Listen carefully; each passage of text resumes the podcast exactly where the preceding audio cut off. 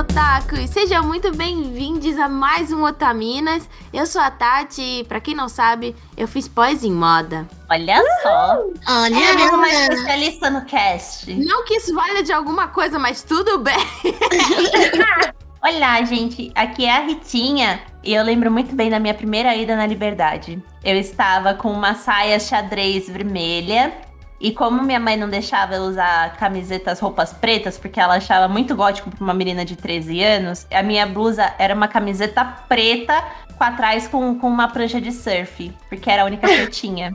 E eu me achava super estilosa. Arrasou A demais. Ritinha, a Ritinha de 2003 estava muito orgulhosa. Oh, Igualzinho as, as meninas do TikTok hoje. Nossa, muito Assim que elas se vestem. Sim. Oi, gente, eu sou Amor e eu posso até estar lonely, porém sempre estou em gorgeous. Ah, Pegar a referência? Pegar a referência?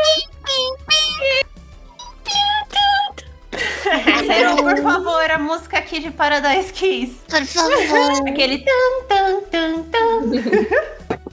Muito Ai, bom. saudades Paradise Kiss. Demais. Oi, gente. Aqui é a Liz e guiaram a liberdade. Ah, cara, tem que ser sempre a Liz. Sempre a Liz é a voz da razão. Nossa, eu me sinto muito envergonhada quando eu falo uma coisa assim. Ela vem com, tipo, uns dois pés no peito. Eu fico, caramba, mano. É verdade. Sensata, elegante. E Maravilhosa. a gente tirando catota do nariz.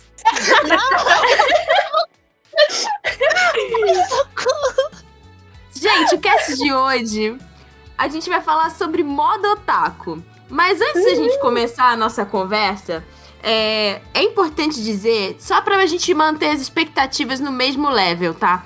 A gente não vai fazer uma retrospectiva histórica sobre moda japonesa, porque não caberia em um cast. São muitas conversas que atualmente têm sido pauta de- de pautas sociais, assim, é, a respeito de as influências, Identidade, né? é, as identidades e as influências que cada região teve. Então, influências chinesas, japonesas, coreanas, mongóis, enfim, foram territórios que se misturaram bastante ao longo do tempo. Então, assim, é, e, e eu acho que valeria a pena, se fosse pra gente falar disso, realmente trazer uma pessoa que fosse especialista. é, e não dá pra você trazer ah, um especialista histórico. Cada especialista ele, ele foca em uma região. Então, assim, te- precisaria de um cast bem grande. E também a gente não vai colocar aqui, tipo, uma lista de ah, designers de moda japoneses para conhecer. Não. Vai ser um cast muito mais pra gente falar sobre a nossa relação com moda,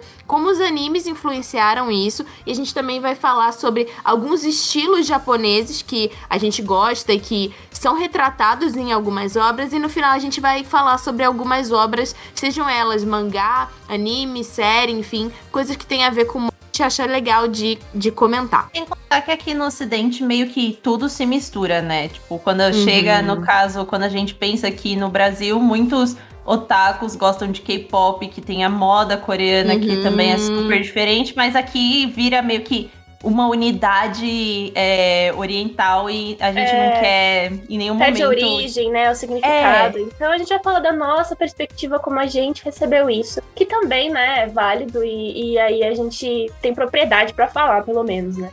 Uhum. São nossas Lembrando- vivências, gente. Exatamente. E eram as nossas vivências num momento em que é, não era fácil, tipo, procurar por referências é, de moda como tem hoje em dia. Você consegue entrar em vários blogs e tal. Tinha muito pouco conteúdo em português. É, Uhum. Meu inglês na época não era bom. Então, Só assim, tinha a mais gente... Face, gente. Orkut. É, a gente dependia de scan de revista e, e os próprios mangás, né? Lembrando que, assim, é, a gente tá falando de uma visão de vivência de mulheres brasileiras brancas que não são descendentes de japoneses, né? Então, como é, essa moda otaku foi traduzida pra cá por meio de anime, mangá e outros produtos japoneses, como revistas, por exemplo, e, e até mesmo videoclipes, enfim. Mas a gente tem os recados, então espera aí rapidinho, um minutinho, não vai embora não, só um minutinho, eu prometo, é rapidinho, vou voltar.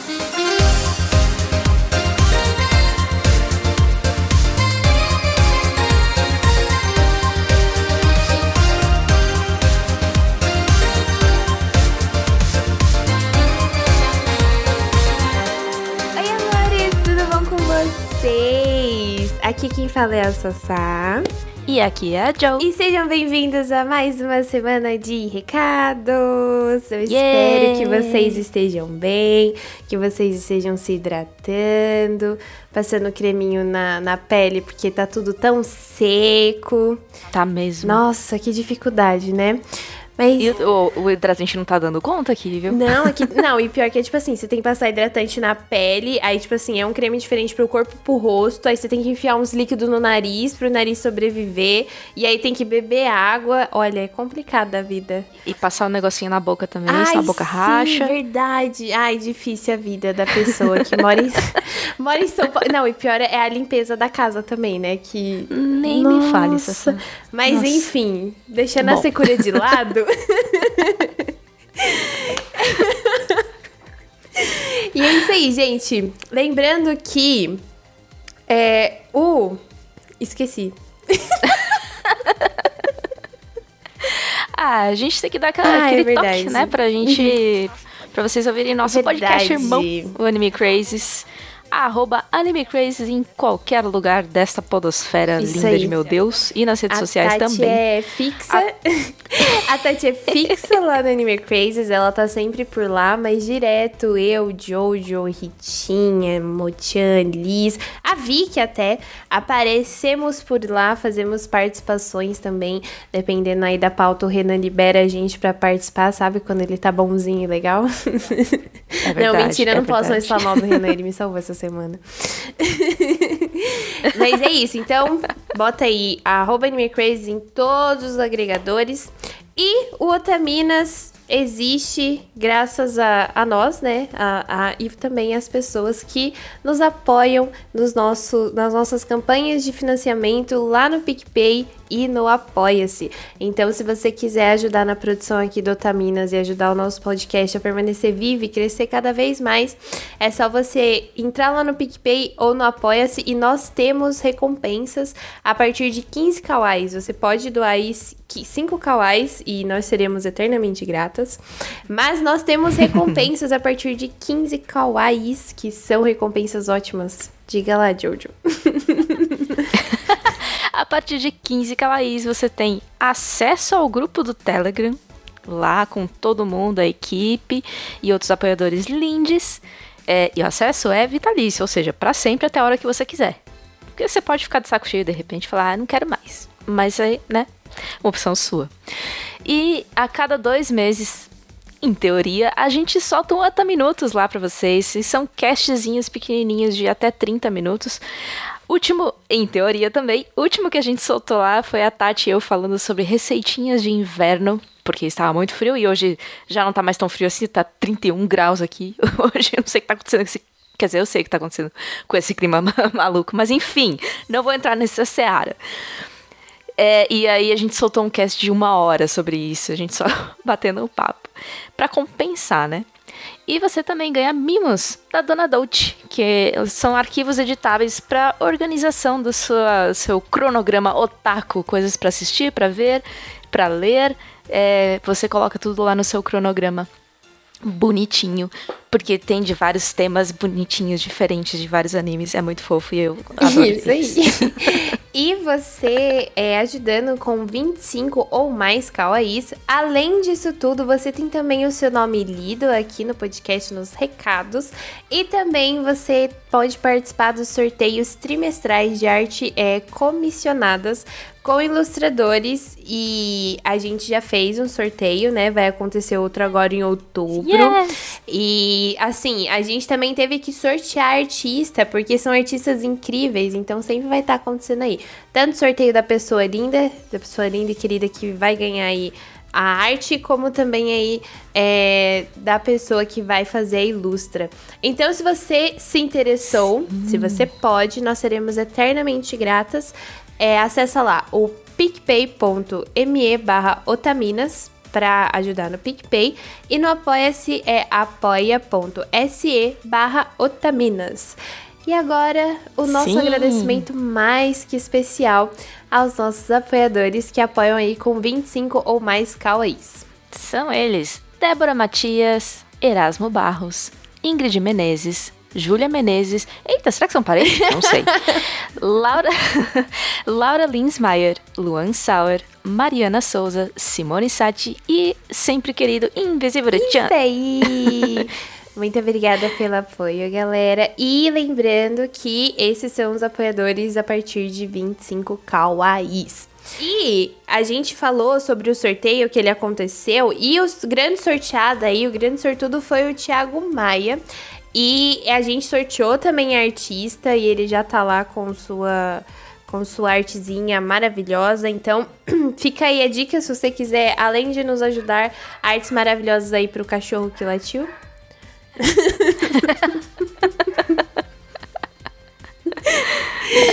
e fica aí a dica se você quiser tanto nos ajudar quanto aí receber essa recompensa incrível, porque ter uma arte comissionada eu acho muito legal, eu acho muito incrível. Porque você Sim. pode pedir, tipo assim, se tem um chip que tu gosta muito, tu pede ali o chipzinho. Olha aí, imagina, ver o teu casal que não é Canon se beijando. Eu acho maravilhoso isso.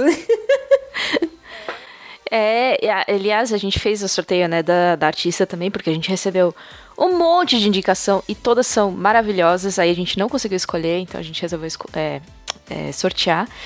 E quem vai fazer desse mês, é, desse trimestre, é a Kiami, é K-Y-A-M-M-I, a roubinha dela no Instagram. Eu sugiro vocês seguirem, porque as artes dela são muito bonitas. E o próximo sorteio acontecerá em outubro, então aí, ó, você apoia a gente tem a oportunidade de, de ganhar aí uma arte comissionada. Dá tempo, dá tempo. A gente precisa de um mínimo de cinco apoiadores nesse tier pra gente poder fazer o sorteio. Senão, a gente não consegue bancar E artista. todo esse pessoal que apoia a gente já tá interagindo com a gente lá no grupo do Telegram. Eles recebem também os casts antecipadamente, eles recebem cast extras e também os mimos da Dona Dulce, a gente falou aqui pra vocês. Então, sigam também o arroba delas, que é a nossa parceria aí, linda e cheirosa. É arroba Dona Dulce com dois N's, loja. Eu acho que tanto no Instagram quanto no Twitter, eu não sei se elas têm Twitter, elas têm Twitter? Eu não lembro se ela tem Twitter, mas Instagram, certeza, e lá fica melhor pra ver as, os trabalhos dela. E você pode fazer parte do grupo do Telegram também. Não, não precisa é, fazer um apoio mensal. Se você não conseguir fazer o apoio mensal, você pode mandar um apoio único pra gente pelo Pix. É, o- a chave do Pix é o e-mail siteanimecrazes.gmail.com e é importante que você cite lá na info do Pix o seu e-mail e dizer que seu apoio foi pro Otaminas, pra gente poder te identificar Isso aí. e te E se você no grupo. consegue se comprometer mensalmente, você, é só você acessar pelo PicPay ou pelo apoia-se picpay.me barra otaminas ou apoia.se barra otaminas. E lembrando que a partir de 5 reais já ajuda muito. É isso aí. E você pode mandar um e-mail sobre o tema do programa para ser lido. Manda lá podcast@otaminas.com.br e segue a gente em todas as redes sociais, arroba Otaminas. A gente tá sempre lá no Twitter, no Insta, É. no Facebook nem tanto, Ele tá lá. mas ele existe, tá lá. e eu acho que é isso, né, Cessá? E é isso aí. Um beijo e bebam água. Se cuida, gente. Beijão.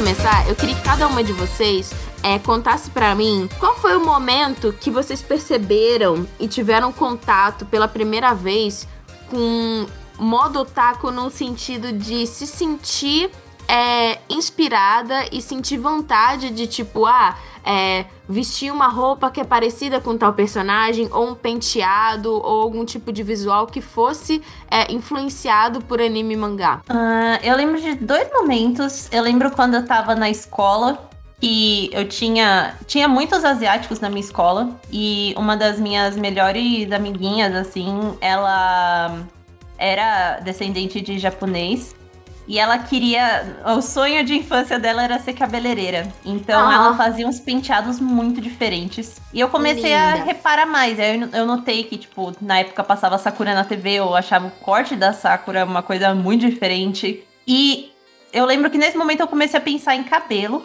E quando uma amiga minha, fora da escola também, se mud... ela começou a estudar numa escola, no caso, eu não lembro se era evangélica agora, mas o uniforme dela era saia. Ai, E eu, eu tive isso. achava que, tipo, eu finalmente eu olhei e falei, caramba, não é só nos anime, não é só, tipo, nos quadrinhos que a galera, tipo, o uniforme é saia, sabe? E eu Uhum. comecei a olhar falando, eu posso usar isso também. Então não é, tipo, algo específico de desenho. Uhum. E foi aí que eu comecei a me interessar mesmo e ir atrás. Eu devia ter uns 12 anos. E vocês, meninas? Pra mim, é, nossa, bem novinha, muito novinha, antes da primeira série, assim. Acho que no pré já, porque eu assisti o desenho e eu achava tudo incrível já. E eu queria é, muito a roupa parecida com as meninas. Então em casa eu pegava peças que eu já tinha, eu cortava. Eu lembro que uma vez na segunda série, na primeira e segunda série, eu fui com meias cortadas com, pra, pra, tipo, fazer luvas. Uhum. E eu colocava as roupas sobre. colocava sobreposições e, e, assim, eu usava roupas de um jeito bem não usual. E eu usei luvas brancas nas mãos, né? Que eram meias cortadas. E a minha professora veio, tipo, do outro lado da escola perguntar se eu tava tudo, se tava tudo bem, porque ela achou que os meus dois braços estavam quebrados e que eu tava com gesso. Porque ninguém. É, ninguém, tipo, usava isso, sabe? Então eu gostava muito de me fantasiar inspirada nesses personagens. É, eu lembro, mano, de uma bola. Sabe aquelas bolas bem grandes e coloridas de borracha? Uhum. Uma vez uma minha era bem rosa, ela estourou e eu tentei, tipo, fazer pedaços de roupa com o que sobrou da bola, sabe? Ai, meu Então, Olha o eu era uma upcycling aí. criança. É, eu era uma criança que assim, eu amava, amava muito. E a Ritinha falou do cabelo da Sakura. Eu fui no cabeleireiro, pedi pra ele cortar meu cabelo daquele jeito. E essa foi a minha primeira experiência traumática com o cabeleireiro, que eu nunca esqueci. Ah, não. Porque ele não conseguiu fazer o que eu queria. E, tipo, hoje, gente, eu faço o que eu quero quando eu quero, porque eu tenho tesoura e eu dei um jeito de aprender sozinha. E Não você já tem é maior de idade, teoria. nenhum adulto manda em você. É, então, eu comecei a cortar meu cabelo sozinha lá por volta dos 13 anos, justamente porque ninguém acertava o corte que eu queria, que era inspirado nos personagens de anime. Uhum. Então, eu meio que virei cosplayer por causa disso aí, né? Maravilhosa. E você, Liz? Comigo foi assim, tipo, quando eu via Card Captor Sakura, Sailor Moon, eu sempre queria me vestir como essas garotas, né? Mas eu não tinha transicionado na época. E aí, depois que eu transicionei, eu passei por aquela parte que, tipo, ah, eu tenho que ser o padrão do que eu. do que a sociedade, pelo menos brasileira, espera das mulheres, né? E aí, tipo, eu me vestia. Ai, gente, eu era loira odonto, tá? Desculpa aí. Sempre linda, sempre se arrumou. Que mentira. Podia não ser o que ela gostava, mas ela era linda, gente. Para. Eu era loira odonto. E aí, eu pensei assim, vou rever Paradise Kiss. Porque pra quem não sabe, Paradise Kiss foi o que me fez cursar moda, né? E aí, quando eu revi Paradise Kiss, a minha cabeça explodiu, né? E disse, não, Alice, tu já transicionou e já é algo que tu bate de frente contra a sociedade, tu não tem que se manter num, num padrão pra isso. E aí, de Paradise Kiss, eu comecei a pesquisar muito em relação à moda Lolita, por causa da Miwako, porque ela é minha personagem favorita de lá. Só que assim, eu não achei Lolita muito prático pra usar no dia a dia, Pra mim, no caso, né? Eu sei que tem garotas que usam no dia a dia, eu acho incrível, mas pra mim não foi. E aí eu descobri Guiaro e tô aí desde então. Arrasou, maravilhosa. Estamos aí. A minha relação de contato, eu acho que começou também com cabelo. Porque eu lembro que quando eu era mais nova, tudo meu era da Puca. Eu amava Ai, a amor. Eu amava demais a Puca, cara. E eu gostava muito desse penteado que a Chun-Li também tem, de fazer os rolinhos na cabeça. E a Sailor Moon também tinha, só que com Maria Chiquinha, né? De ter o- as Uhum. bolinhas. Então, assim, eu fazia sempre esse penteado pra ir pra escola. E já, já me achavam esquisita por causa disso, né? Porque as meninas Nossa, iam todas sim. com penteados mais, sei lá, normais e eu com os penteados meio louco.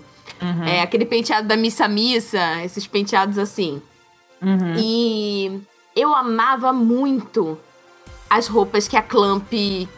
Ou Clamp, Sim. ou estúdio, né? É, Eu, eu lembro uma vez que a gente falou, eu ficava falando a Clamp, é, e aí a gente recebeu um, um, um e-mail da pessoa falando assim: ah, eu acho estranho, eu chamo de o Clamp. Aí eu fico tipo, ah, oh, enfim.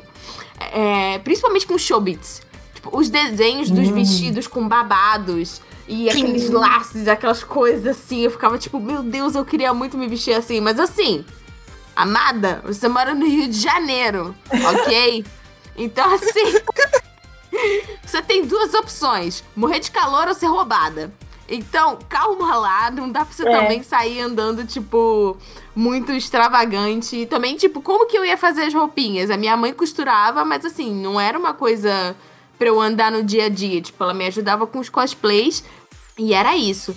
É, eu sentia muita vontade de fazer moda e eu só não fiz a faculdade de moda. Assim, eu cheguei. Eu, eu lembro que eu tava no, na oitava série e eu fiz um curso de desenho de moda, que era para aprender a desenhar croquis. E era engraçado porque os meus croquis era tudo baseado em roupa de anime. Amor. Não tinha um croquis com roupa, tipo, normal. Me identifico Mas- muito. Tinha um estereótipo, ainda tem um estereótipo, mas eu sinto que isso tá mudando porque as pessoas estão começando a preencher espaços e a ter mais representatividade. Mas tinha um, um estigma muito forte que, tipo, ah, as pessoas que fazem moda são muito snobs, são muito elitistas, são muito metidas, são muito meninas malvadas. E eu nunca gostei dessa coisa da a moda de grife. Sim. De, tipo, ah, Uhum. não, porque, tipo, ah, o que, que você tá vestindo? Você não fala assim, ah, eu tô usando essa bolsa aqui, que eu gosto muito dessa estampa, eu achei ela muito prática, não sei o quê. Não, eu tô usando uma Louis Vuitton. Sim. E pronto, Sim. isso já responde, ponto final, entendeu? Tipo, é porque é Louis Vuitton. Eu achava isso muito, isso me irritava. Eu achava isso muito besta. Então, assim, eu fiquei tipo, não, eu vou fazer uma coisa que não vai me fechar tanto, eu vou fazer design gráfico. E aí, se um dia eu quiser voltar pra moda, eu volto. No final da faculdade, a gente teve uma matéria de estamparia. Eu falei, não, eu acho que eu quero tentar trabalhar com isso. Eu não Uhum. consegui emprego, porque eu precisava, tipo, tá. Precisava ter cursado alguma coisa relacionada à moda design gráfico não era suficiente. Aí eu resolvi fazer a pós em moda.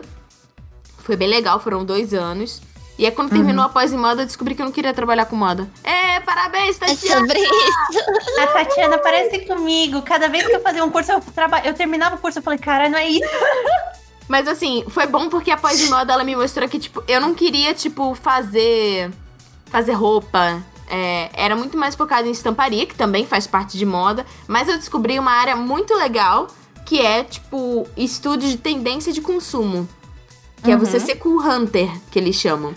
E isso abriu, assim, tipo, pesquisa de tendência é uma coisa que eu tenho estudado bastante. É, gostaria de me recolocar nesse, nesse meio. É bem difícil de entrar, porque existe uma panelinha muito grande entre as agências de pesquisa. Mas é muito fascinante porque você aprende muito sobre a história do lugar, é, como um, um estilo de um lugar vem para o outro, influencia. Enfim, é muito legal e eu lembro, você falando de, de saia, essa história de uniforme com saia. Tinha um colégio lá no Rio, que era o Pedro II. É, eu não sei se existem outros colégios que têm uniforme assim, mas o Pedro II, ele era muito famoso porque as meninas usavam é, uma saia, plis, é, uma saia, é plissada, né, que chama? Que, não, com prega, uma saia com prega, Uhum. é, bem parecido com o anime. E aí, tipo, eu lembro que eu estudava em uma escola que era perto do, do Pedro II e eu ficava tipo, cara, eu queria tanto que meu uniforme fosse assim, eu queria um uniforme de anime. Exato. Sim, Sim. acho que toda criança otaku sonhava com essa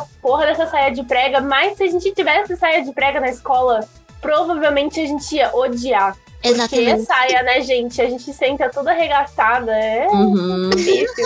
É, então, eu descobri o- depois também que essa escola que eu queria estudar de saia de. Que era uma, era uma saia de prega e era xadrez ainda por cima. Tipo, Ah, tudo meio gente. Meu Deus. combinando. Sim. E aí, é, eu lembro que você, os, tipo, na hora que quando você sentava, os professores até ficavam de olho se você tava sentado igual menininha, sabe? Mas a Aff. saia também, a sorte é que a saia era, era mais comprida, era um pouco, era bem em cima do joelho, sabe? Uhum. Sim. Mas eu falei, meu, com certeza eu ia enrolar essa saia pra cima. Tipo, ia aparecer uma grande piranha. Igual, tipo, era, Sim. era o jeito que eu queria. Mas esse lance de saia com prega, pelo menos na nossa época, uma coisa que me afastava da moda, que eu ficava até mais triste, é que sempre quando eu tentava esses visuais mais diferentes, as pessoas achavam que era uma fantasia. E não era, tipo, a roupa mesmo. Sim. Sim. Não era, tipo, algo que usual. E eu ficava muito triste, porque eu falava, mano, eu não tô fantasiando. Eu- tô, tipo, tô de mim, tô de eu mesma, sabe? Tô de Uhum. mim. Sim, eu.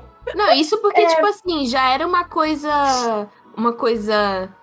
Ah, mais normal, assim. Não era tipo, sei lá, você não tava tipo, ah, visual ok. Porque quando esse, esse estilo começou a vir pra cá, tipo. Ok, se confundia um pouco com gótico e tal, mas. Aí é que as pessoas não iam te levar a sério mesmo, né? Bom, o que, que você ia falar? Não, eu ia comentar isso que é, para mim a sensação de fantasia ela era comum. Eu Uhum. tentei algumas vezes, tipo, usar roupas de alguns estilos, meio adaptado, mas nunca, nunca ah, transmitiu totalmente quem eu era, sabe? Pelas referências que eu tinha, assim. ah, era difícil escolher um estilo só entre esses que a gente conheci, começou a conhecer, né, por ser otaku. E, tipo, a Liz, o estilo da Liz é bem mais consistente, digamos, né? Tipo, Uhum. é, eu acho muito lindo, eu admiro demais. E eu sempre quis ter um estilo só, mas eu nunca consegui fazer isso. Então, tipo, cada dia eu visto uma fantasia de certa forma diferente. Eu me expresso Uhum. através das minhas roupas, mas não é um estilo consistente. Ah, como quem faz parte dos estilos geralmente se veste. Tipo, Guria Você Lolita tem 500 vestidos. E aí usa, Sim. tipo, vários diferentes. Aí eu não, não- Nossa, uma vez eu vesti Lolita, eu não consegui sair, assim. Porque não me identifiquei. Doido, né? É porque eu acho que é muito esse lance de você é, ser levado a sério, né? Igual você tava falando. A gente já não é normalmente levado a séria. E, e ainda por cima, tipo, as pessoas por acharem que você está com uma fantasia, aí que eles acham que, tipo, você é uma pessoa totalmente infantilizada, você não, tipo, você não está levando nem a situação a sério. Se você vai pra uma reunião de, tipo, com um visual desse, as pessoas vão achar que você tá tirando sarro. Sim. Se você vai, tipo, Exatamente. com algo, mais, algo meio schoolgirl, por mais que seja, tipo. Não, não vamos falar aqui, por exemplo, tipo, da- das roupas fetichizadas. Vamos falar, tipo, se você usasse uma saia de prega, uma ja- alguma jaqueta, algum casaco, as pessoas já te olham diferente por você não estar com, É. com um blazer ou alguma. Tem um padrão, né? É, E- um padrão de uma entrevista. E a gente mora num país em que, tipo, não é seguro, na verdade, usar determinadas roupas. É, eu sempre morei na periferia de São Paulo. E, cara, não dá pra pegar condução com salto, não dá pra pegar condução com sapato diferente, não dá pra pegar condução, não dá pra andar, não dá pra fazer nada com, Uhum. com uma roupa que é uma roupa diferente do comum. As pessoas vão Uhum. mexer com você, as pessoas Sim. vão ah, estranhar, as pessoas. Assim, é- é- a gente sofre realmente, tipo, é perigoso, entende? É, É. perigoso Eu achei engraçado. expressar através do seu estilo. que teve um. Teve um post no Twitter, assim, que, tipo, a pessoa tava. Tava falando alguma coisa sobre, tipo, a opinião impopular, né? Sobre. A falha isso, a opinião impopular sobre não sei o quê. É. é, mesmo que você seja desconstruído. E uma menina falou, tipo, ah, essa questão de.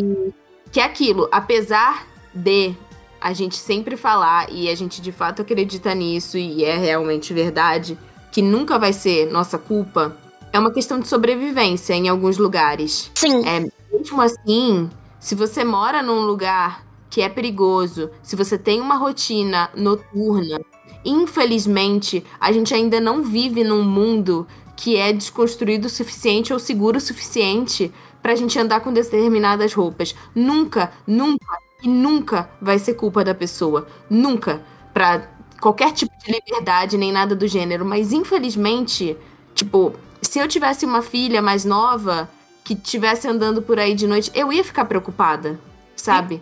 Infelizmente, a gente ainda não consegue tirar esse tipo de estigma de algumas coisas. Então depende muito da situação e do lugar. Mesmo que, sei lá, tipo, você tem um sobretudo, alguma coisa que possa te tampar e quando você chegar na festa você tira, enfim, alguma coisa que possa te proteger. Porque dependendo do trajeto, infelizmente a gente acaba estando suscetível a, algumas coisas. Sim, é, é o que a- é o que as nossas mães sempre falam, do tipo, ah, mas o problema não, não é você, são os outros. Tipo, como os outros vão te ver, como eles vão encarar isso, porque, tipo, você fica vulnerável, né? Antes eu era muito tipo, não, eu visto que eu quiser, tipo, sabe? Eu segurava muito a barra do. do de, de, tipo, de peitar, de ser forte, não sei o quê. Hoje em dia, eu já sou. Eu já sou bem mais, assim, preocupada com determinadas coisas. É louco, né, como a gente muda. E eu ia falar um negócio. Ah, eu queria fazer uma observação aqui, porque eu acho importante de pontuar, porque talvez alguém se identifique. Nessa história de não querer fazer moda, é, por achar que o mundo. É, o mundo da moda não ia ser um lugar para mim, também foi uma coisa muito ligada à questão do meu peso e do meu corpo. Eu achava que para fazer moda eu tinha que ser magra igual uma modelo. Porque as pessoas que faziam moda, porque eu visitei faculdades para tipo ver o que, que eu ia querer fazer e todo mundo era tipo passarela, passarela mode. E eu ficava, cara, não tem lugar para mim, que sou baixinha, acima do peso, hum, eu não faço parte desse mundo. E eu fico muito feliz que hoje em dia a gente tem visto bem mais abertura em relação a modelos, designers, é, tipos de roupa e marcas específicas para pessoas que são plus size, roupas que não são sacos de batata, sabe? Roupas que realmente são modelagens e modelagens que são modelagens que possibilitam que várias pessoas com vários corpos possam usar, porque é muito ruim. Eu achava muito ruim essa coisa de, ah, você não pode usar determinada roupa porque isso te encurta. É, você não pode usar determinada estampa porque isso não combina com o seu corpo. Mas às vezes você gosta de usar. Tipo, às vezes você gosta daquela estampa. Às vezes Sabe, para que, que você vai ficar, tipo. Você vê todo mundo que tem um corpo lindo e maravilhoso usando um vestido Y e aí você não pode usar porque o seu corpo. Eu achava isso muito chato. Então eu fico muito feliz que as coisas tenham mudado, estejam mudando, né? É, a ponto de poder incluir na moda outros corpos, né? Poder ser mais plural. É, Igual a gente tava, eu tava falando antes da menina do TikTok, que é, é uma moça que ela tem um perfil, agora eu não vou lembrar o nome, se até o final do cast eu lembrar eu falo. E ela traz esse questionamento, tipo, essa roupa é realmente bonita ou esse conjunto é realmente bonito ou é só porque a modelo que tá usando ele é magra? E ela Exato. mostra, tipo, no corpo dela como uma plus size, vamos dizer assim. E ela, além de mostrar a roupa, tipo, nas condições como ficariam num corpo normal, porque, né, ninguém tem um. Tem um tem aquele corpo magro de modelo, uhum. mas também para mostrar, tipo, olha, essa roupa não tá bonita, não gostei dela em mim. Como eu usaria ela de uma maneira, tipo, usa nas mesmas peças, tipo, como eu usaria ela? No uhum. caso, uma menina que usou, tipo, uma camiseta cropped, uma saia tubinho, cintura baixa e esse cardigan. Ela falou: ah, a saia a saia eu usaria ela mais pra cima do umbigo, tipo, a mesma saia. Ela mostrou que, tipo, eu usaria essa mini saia pra cima do umbigo, porque eu sinto que, tipo, já ela desenha melhor o meu corpo. Tipo, o meu corpo é desse jeito, como eu posso usar a mesma roupa uhum. no meu corpo? E... Isso é ótimo, porque a pessoa é se identifica, né? Tipo, você não precisa deixar de usar a roupa. Você só tem que entender como você se sente confortável com ela e que tipo de adaptação você vai precisar fazer para que aquilo né, te, te faça sentir bem. Exatamente. E Inclusive, também... tá mudando isso. No... Desculpa. Não, mas Inclusive, isso tá mudando no Japão, né? Uh, questão de moda lá, tá tendo muitas marcas trazendo o plus size também, né? Nossa, lá é muito esse, forte. Todo esse estereótipo de tipo, ai, a japonesa, ela é pequena e magrinha, uhum. sabe? E agora as coisas estão mudando bastante. Claro, com passos devagares comparado aqui, né? Mas o bom é que essa mudança tá acontecendo, né? Eu lembro que na faculdade tinha o curso de moda. Eu também pensei na época em cursar moda, mas eu lembro que eu fiquei incomodada com Você a questão. Você até trabalhou como modelo, não? Eu trabalhei algumas vezes. Até hoje eu ainda pego uns frilas assim, mas eu não ando sendo selecionada. Eu tenho, tipo, uma oh. agência, mas não, não. Nunca foi assim, tipo, um ganha-pão, vamos uhum. dizer. Uma época eu ganhava mais dinheiro com isso porque eu era mais nova, era mais fácil. Uhum. Mas. É, eu lembro que o professor. Eu pensei muito em fazer moda, mas só que eu não gostava da ideia de. Eu queria fazer moda porque eu queria fazer fantasias. Eu, eu tinha colocado na minha cabeça que aquelas roupas eram fantasias e que eu queria, tipo, trabalhar com aquilo. Uhum. Mas eu achei que, tipo, eu estava sendo preguiçosa comigo mesma, porque eu sempre gostei de arte, mas eu não queria desenhar cenários. Era a cabeça, assim, da Rita, 16 anos, era uhum. isso. E aí eu fui para artes plásticas. Mas como tinha moda lá, eu lembro do professor entrar na sala e falar, tipo, a primeira coisa que ele falava para as meninas, já que era uma faculdade particular e o curso de moda era muito caro, ele falava, ele entrava na sala e ele já quebrava, tipo, o gelo total e falava para as meninas, olha, se você tá aqui porque você gosta de fazer compras, esse não é seu curso. É. Aí as meninas ficavam, ah, como assim? Tipo, uhum. exatamente dessa questão de grife. E eu achava os professores super, super é, sensatos. Mesmo, tipo, quando eu lembro anos 2010, essas coisas que foi quando eu entrei, era muito sensato mesmo pra época. E parece Uhum. algo muito, tipo, recente. É, e tipo assim, tem muitas pessoas que ainda assim é, consideram, e, e eu vi bastante isso, tipo, na pós, né? É, porque assim, você publicar, tipo, artigo referente à moda e etc., a academia não leva isso a sério, sabe? Como se fosse uma coisa fútil. É, eu tinha essa mentalidade quando eu queria fazer fazer moda, né? Quando eu, já, eu tava na escola, eu queria fazer a moda, de que todo mundo que tava ali era fútil, só gostava de Louis Vuitton. Mas assim, a gente precisa lembrar que moda é identidade, é expressão, é a forma como a gente expressa as nossas próprias individualidades. E moda também é você dar voz pro, pro que a pessoa quiser, né? Pro que a pessoa valoriza. Então, Sim. assim, é uma coisa, é um âmbito de estudo, assim, tipo, a vestimenta é muito próxima. A gente tem contato com roupa o dia inteiro, sabe? A gente. A gente não anda pelado por aí. A gente se expressa, a gente se descobre. Em um momento você gosta de uma coisa, depois você passa a gostar de outra coisa. É, a moda, ela mostra as suas convicções, o que você acredita. Ela é uma forma de expressão, muitas vezes de protesto. Então, assim, existe tanta coisa para você explorar e expressar que, assim, eu acho realmente uma pena que pessoas que, sei lá, estudam economia, finanças ou qualquer coisa do gênero, é, só olhem a moda como um, um aspecto realmente de. De você ganhar dinheiro, né? De você Sim. ganhar dinheiro vendendo roupa. Mas existe todo um campo, assim, tipo, de estudo de, de- da, da área humana, de antropologia, enfim, que é super rico pra gente, tipo, se conhecer mais como seres humanos, é, conhecer mais sobre outros povos, outras culturas. É muito rico.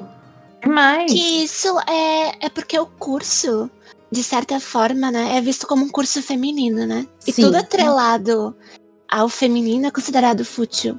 Tanto que, tipo, quando eu cursei moda, ah, o pessoal do direito, principalmente os homens de direito, falavam que, tipo, a gente era as P-U-T-I-H-A-S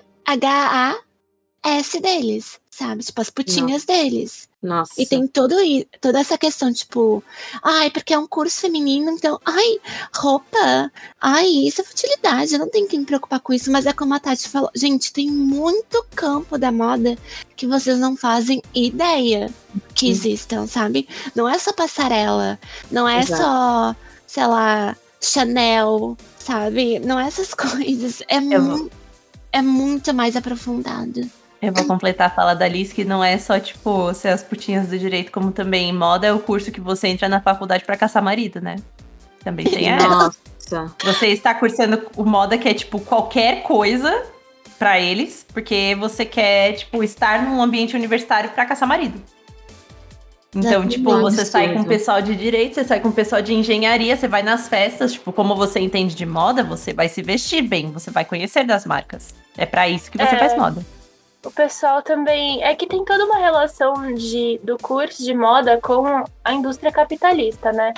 Então, quando a gente pensa, tipo, é, no valor que essas peças e esses designs têm, é, assim, poxa, para pagar 18 mil reais num vestido da Gucci, sabe? Uhum. Quem que tem essa grana, sabe? Quem que tem acesso a isso? Então, realmente é uma coisa é, que acaba um, um- um curso que acaba sendo ahn, de certa forma fazendo parte dessa estrutura social. Mas quando a gente pega dentro desse curso para entender expressão individual e expressão cultural isso eleva essa essa essa a- o, o problema não é a moda né? O problema é essa instituição realmente ah, econômica porque a, a moda ela justamente é ela ela vem dessa da natureza humana também né? É uma forma de, de expressar infinitas coisas. Então A gente é, esquece que moda é arte. então ter essa perspectiva é muito importante para conseguir de fato dar valor a isso.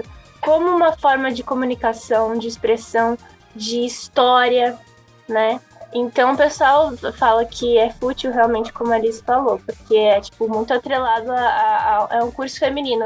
Mas vê quem que tá no poder aí, quem que são os donos da indústria, tipo, quem que é institui é padrões de beleza, sabe? Quem que, que dirigiu uh, o, o, o padrão de corpo de mulheres ser ideal, sabe? Não foram mulheres também. Exatamente. Existe toda uma agenda aí sendo. É. Inclusive, preciso falar da história do corset, gente, porque o corset, as pessoas vivem demonizando, falando que é uma instituição masculina, de opressão ao corpo feminino, porque as mulheres têm que ter cintura fina. Mas o corset ele começou como um, uma, um pedaço de roupa para estrutura, né, para estruturar ou ajudar o corpo feminino a trabalhar. As mulheres usavam algo próximo do corset para trabalhar no campo, para trabalhar em, enfim, isso na Idade Média. Ajudando então, na postura ajudando na postura, ajudando a, a, inclusive, não ter, né, problemas de costas. Sabe aqueles caras que ficam carregando peso e usam, tipo, um equipamento, é tipo uma, um, uma cinta. É, é para aquilo que servia. Então, a gente, a gente entender a história das peças, para que, que elas existiram, como elas funcionaram, faz a gente entender quem a gente é hoje também. Uhum. Esse de todos os campos, assim, é, de estudo é o que eu mais gosto. É, tipo, a parte histórica. Porque tem umas coisas que, assim, as pessoas faziam que tinha tanto sentido.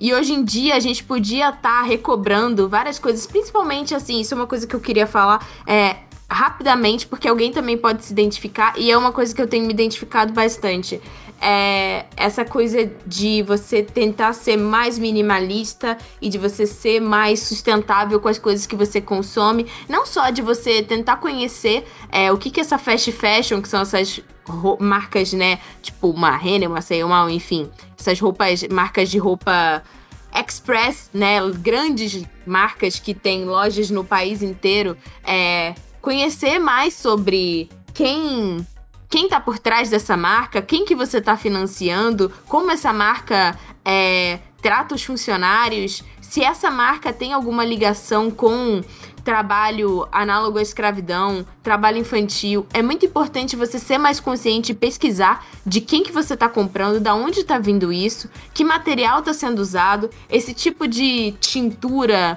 polui, não polui, enfim, a gente tem agora uma infinidade de formas que estão sendo resgatadas, porque antigamente, quando as pessoas não tinham o nível industrial como a gente tem hoje, era assim que era feito, e que na verdade são coisas que protegem muito mais as suas roupas, as suas roupas duram muito mais, são tingimentos que não causam alergia, que não poluem, enfim, existe agora uma infinidade de estudos para realmente fazer com que a gente tenha as coisas por mais tempo e não descarte tanto porque na verdade, essas roupas que, ah, ok, eu dou para algum lugar, mas a roupa ela tem um ciclo e esse ciclo não é acompanhado. Geralmente, o resto dessas roupas, e quando a gente fala de países ricos, tipo países da Europa ou Estados Unidos, vão tipo de container, navio cheio e são despejados em países que eles chamam de terceiro mundo. Então ficam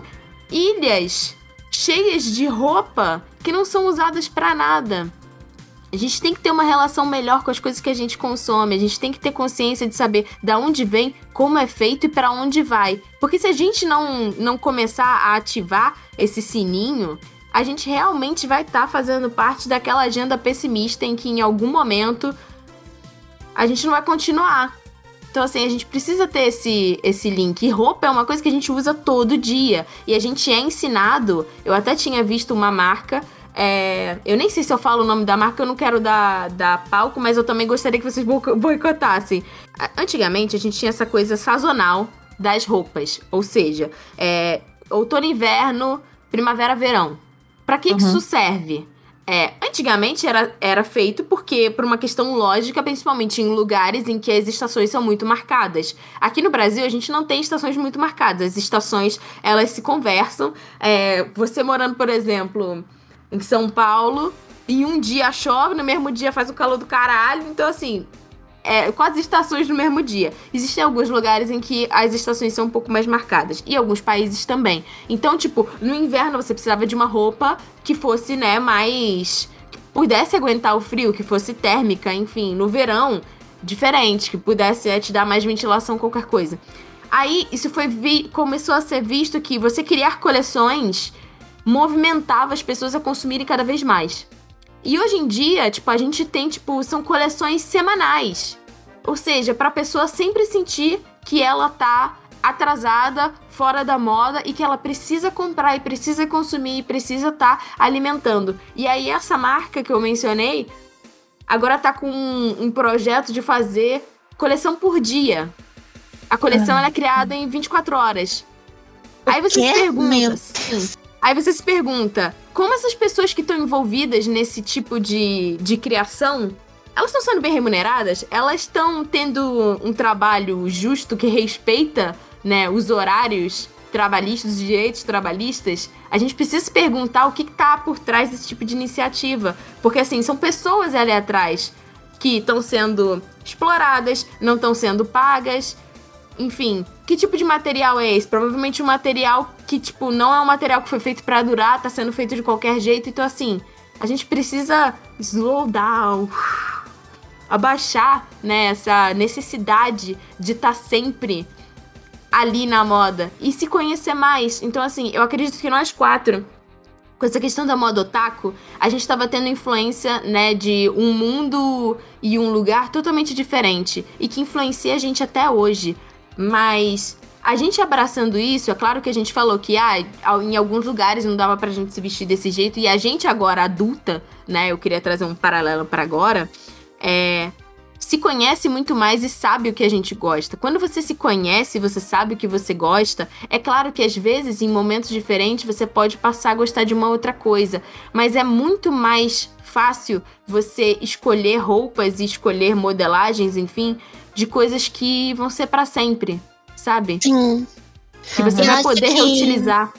Você tendo teu próprio estilo, você entende que, tipo, tu não precisa ficar tipo, ai meu Deus, saiu agora isso e eu tenho que estar na moda usando isso. Uhum. Eu acho que quando uhum. você tem seu próprio estilo, você não tem cobrança uhum. sobre si uhum. mesma, si mesmo, si mesmo. Porque assim, depois que eu comecei a usar Guiaro, eu notei que a minha questão de consumo em relação à roupa diminuiu muito. Diminuiu muito.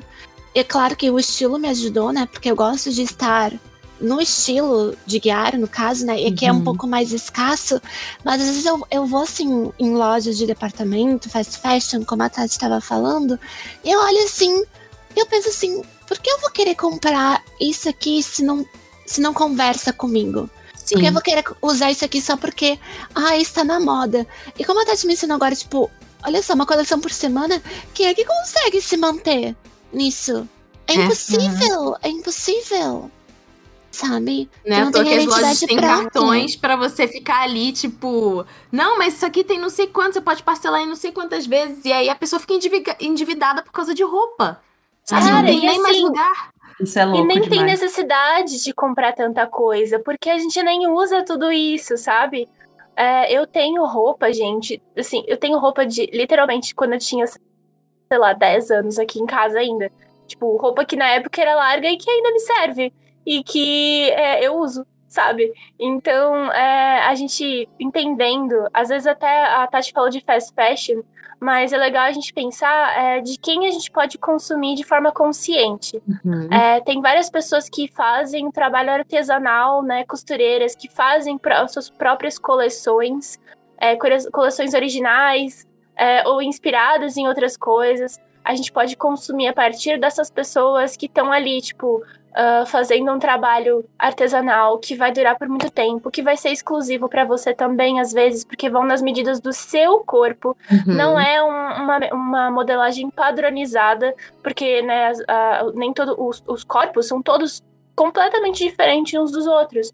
Por isso que quando a gente compra até uma, uma peça de roupa, às vezes ela não cabe na gente direito, porque o nosso corpo não é feito, não é feito em molde, né, que nem a peça. Uhum. Então, valorizar esse tipo de profissional e a qualidade das roupas acima desse consumo absurdo é muito melhor para o meio ambiente, para as pessoas que estão trabalhando nisso, porque uhum. valoriza quem está costurando acima de uma empresa e a gente também para de consumir tanta coisa de forma desnecessária, né? Uhum. Sim. A Liz comentou sobre estilo Gyaro e eu queria trazer para cá alguns estilos japoneses que influenciaram a gente pra gente falar assim, é, um resuminho, né, uma, uma história por trás dele e que também a gente acabou vendo em alguns animes e mangás, né? Liz, como você definiria Gyaro e por que que você se identifica? Então, Gyaro, eu, eu defino como liberdade, né? Porque Gyaro, eu vou dar uma breve, muito breve, gente, pra gente não ficar focar tanto. Ele, esse estilo nasceu nos anos 90 e era sobre as garotas quererem tirar aquela imagem padrão que tinha sobre as garotas japonesas de serem puras, inocentes, recatadas e do lar, né? É, é, é de certa forma. E aí, no, com esse estilo, nasceu as Kogiaro, que são as garotas dos uniformes escolares que elas utilizavam uniforme escolar fora do, do, da área do colégio e etc. E até, tipo, mulheres adultas utilizando esse estilo. Meninas, não se definam só pra, sei lá. Meu estilo, ele mistura Himekaji, que seria, tipo, a princesa urbana, com Roma Gyaro, que é um estilo mais românticozinho, e com Kogiaro, que é o estilo colegial, né? Então elas sempre falavam assim, não, não se foquem só num, sabe? Porque isso vai, vai te colocar querendo ou não, numa caixinha, isso não é bom em questão de estilo, né? Uhum. E eu me encontrei nisso porque é uma coisa jovial que eu gosto bastante, mas também mistura um pouco aquela coisa de ser um pouco sexy também, sabe? E isso conversou muito comigo. E uh, foi uma liberdade, assim, até eu me encontrar no guiar em geral, gente, foi um Você grande foi pro Lolita caminho. também, não? É, eu quase cheguei pro Lolita, só que, como eu tinha mencionado, Lolita eu achei muito difícil usar no dia a dia, né? E assim, Uhum. as peças Lolita, gente, São caras, são né? muito caras. São muito. Assim, ó, parabéns para as garotas e garotos e garotos que estão nesse estilo, que é muito caro mesmo, sabe? Manter. Hoje a gente tem marcas brasileiras que fazem estilo Lolita e vamos, gente, consumir daqui também, que é importante. Só É, que. e é aquilo, tipo, ah, é caro, mas assim, dependendo de quem faz, às vezes é uma roupa que você vai ter pra vida toda, né? Exatamente, tipo, gente, Cara, é pra vida é- inteira. sim, e é impressionante que, tipo, tem várias brasileiras que é, exportam peças. Tem uma, uma moça que é especialista em fazer anáguas, que é o Me Like Tea, acho. Me like Ah, tea, sim, é. É. E, é, mano, ela faz anáguas incríveis. E, assim, tipo, é, o valor da, da anágua é caro, mas, assim, o material é incrível, a costura é incrível, ela realmente dá volume, ela dura pra sempre. E você ah, pode usar tem- com qualquer tipo de roupa, né? Pra, É, pra quem não sabe, a nágua é o que a gente usa embaixo do vestido pra dar o volume. Sim, e tem também uma marca brasileira de sapato que também exporta pro mundo todo, que é Cotton Candy Fit, aqui também no Brasil. E, Hum, mano, é uma cosplayer, a dona, até. É. É, faz bolsas e sapatos Lolita e são incríveis os, os, os sapatos e os produtos. Nossa, maravilhoso. E Uhum. tudo artesanal, né? É tudo artesanal. E, gente, dura, tá? Eu tenho uma bolsa, eu tenho duas bolsas da Cotton Candy e dois sapatos. De- a primeira bolsa que eu, que eu tive dela, sei lá, faz uns cinco anos atrás. E a- tá até hoje comigo, tipo, eu não vou largar dela tão cedo. Sabe? Uhum. Claro que eu tenho os cuidados, a gente tem que cuidar de tudo, né? Tipo, não é só comprar e largar de qualquer jeito. Só que, gente, dura muito. E vale a Uhum. pena o investimento, sabe? Sim, eu acho maravilhosa. A gente tem aqui alguns outros estilos. É, vocês podem escolher o que, que vocês gostariam de falar, fiquem à vontade.